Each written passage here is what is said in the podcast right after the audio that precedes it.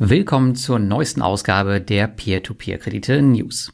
Heute sprechen wir darüber, wie sich die irische Plattform Flender selbst begräbt, wie es bei Robocash nach der Anpassung der Loyalty-Kategorien für mich persönlich weitergeht.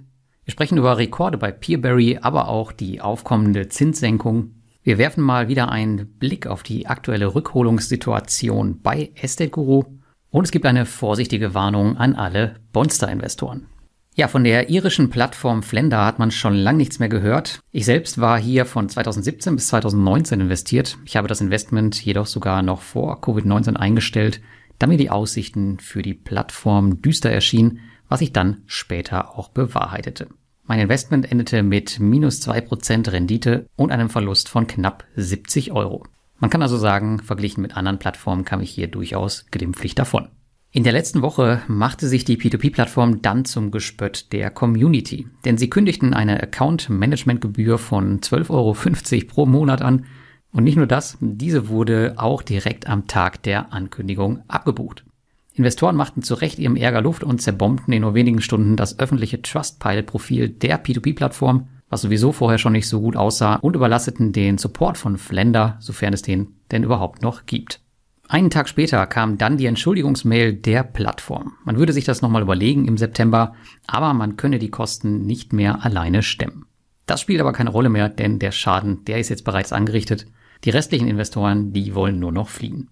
Und wenn die Kosten jetzt schon in dem Maße und in der Geschwindigkeit auf die Investoren umgelegt werden, dann muss man nun kein Prophet mehr sein, um zu erahnen, wie das sehr wahrscheinlich enden wird. Ich wünsche auf jeden Fall allen verbliebenen Investoren alles Gute und dass ihr euer Geld da noch rechtzeitig rausbekommt.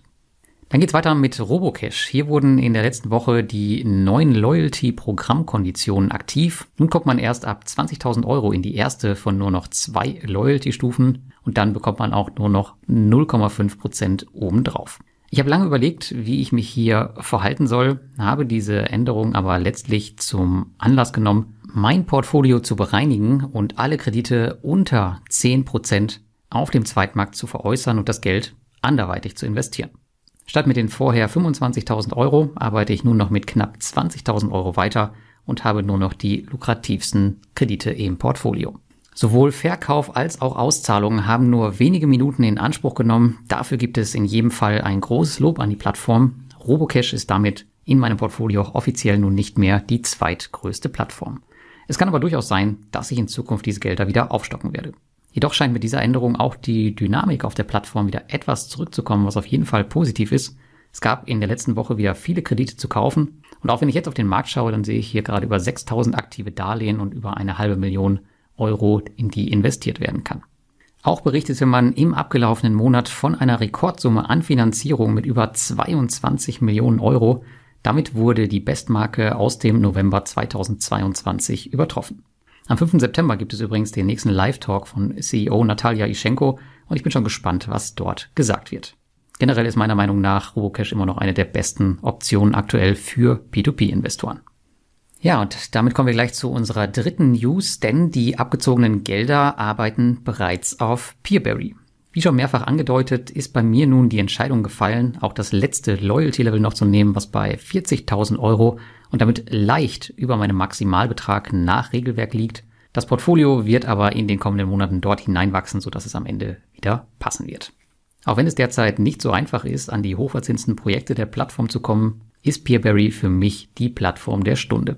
In der letzten Woche knackte man dann noch die Marke von 2 Milliarden Euro an vergebenen Finanzierung. Keine andere Plattform, abgesehen von Mintos, die liegen schon bereits bei über 9 Milliarden Euro und spielen in einer anderen Liga hat bisher ein solches Volumen geschafft.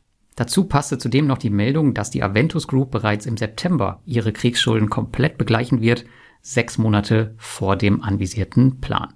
Obwohl mit am stärksten betroffen, bleiben Investoren von Peerberry damit von jeglichen Verlusten bisher verschont.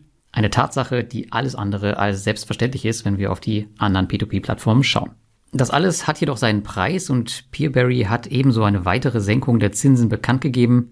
Der niedrigste Zinssatz wird ab dem 5. September bei 9%, der höchste bei 12% liegen. Die 12% Kredite, die kommen jedoch aus Indien und Philippinen und das sind zwei Kreditgeber, die automatisiert meiner Erfahrung nach nicht zu bekommen sind.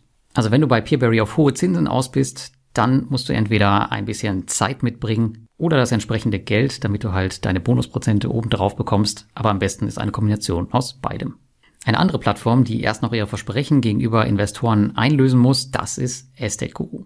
Weiterhin hält sich die Auswahlquote hartnäckig und bei mir selbst ist diese nun auf ein neues Rekordhoch gestiegen nach einem erneuten Ausfall in der letzten Woche und liegt bei nun 36,39 Prozent. Historisch sieht es jedoch deutlich besser aus, da liege ich bei 12,34 Prozent. Damit liege ich aber weiterhin weit unter dem Plattformdurchschnitt von über 46 Prozent. Historisch liegt man bei über 18 Prozent. Was mir übrigens im Zuge meiner News heute aufgefallen ist, ist die Tatsache, dass das Outstanding-Portfolio, also das, was gerade aktuell am Markt aussteht, dass man das nur sehen kann, wenn man als Investor dort eingeloggt ist. Das heißt, Neue Investoren sehen nicht, dass derzeit die Hälfte des Portfolios von Estate Guru ausgefallen ist, sondern die sehen nur die deutlich schönere historische Statistik, wo die Einholungen bei 18,55 Prozent stehen. Das kann natürlich zu bösen Überraschungen führen und finde ich persönlich ein bisschen unschön. Darum soll es aber eigentlich nicht in der News gehen. Das fiel mir nur gerade ein. Aber das Jahr neigt sich langsam aber sicher dem letzten Quartal entgegen und wir erinnern uns, dass Estate Guru einige Rückholungen noch in diesem Jahr in Aussicht gestellt hat.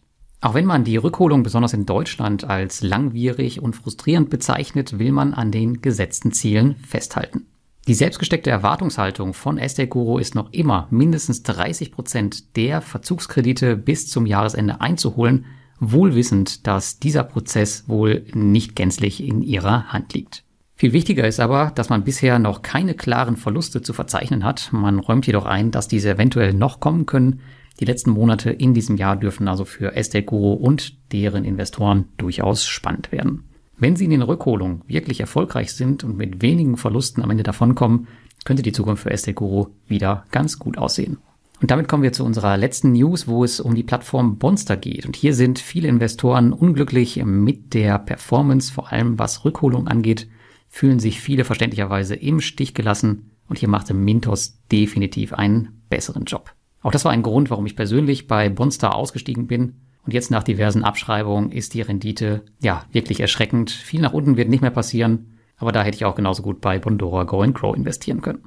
Aber auch bei Bonstar liegt der Schlüssel wie bei Mintos in der richtigen Auswahl der Kreditgeber. Ob der zuletzt auf die Plattform geholte Kreditgeber Mokasa so einer ist, das wage ich mal zu bezweifeln. Die letzten Firmenergebnisse, die wiesen einen Verlust von umgerechnet einer halben Million Euro aus. Zudem liegt das aktuelle Portfolio nur bei circa 1,5 Millionen Euro umgerechnet, was auch nicht gerade groß ist. Bonster bewertet den Kreditgeber mit einer B-, was schon relativ gut ist. Und auf der Plattform werden die Kredite mit satten 15 bis 18 Prozent gelistet. Ich vermute auch, dass der Kreditgeber im Zusammenhang mit der bereits geschlossenen und glücklosen P2P-Plattform Mokasa selbst steht, die vor einigen Monaten versucht hat, sich im Markt zu etablieren. Auch dort wurden philippinische Kredite angeboten und man schrieb mich damals auch mehrfach an und bot mir Geld für Marketingaktionen, die ich aber dankend abgelehnt habe. Wenn ihr hier investieren wollt, dann viel Glück, aber ich habe meine Lektion zumindest auf Marktplätzen mit externen Kreditgebern hoffentlich gelernt. Und damit wünsche ich euch eine schöne Woche und bis zum nächsten Mal.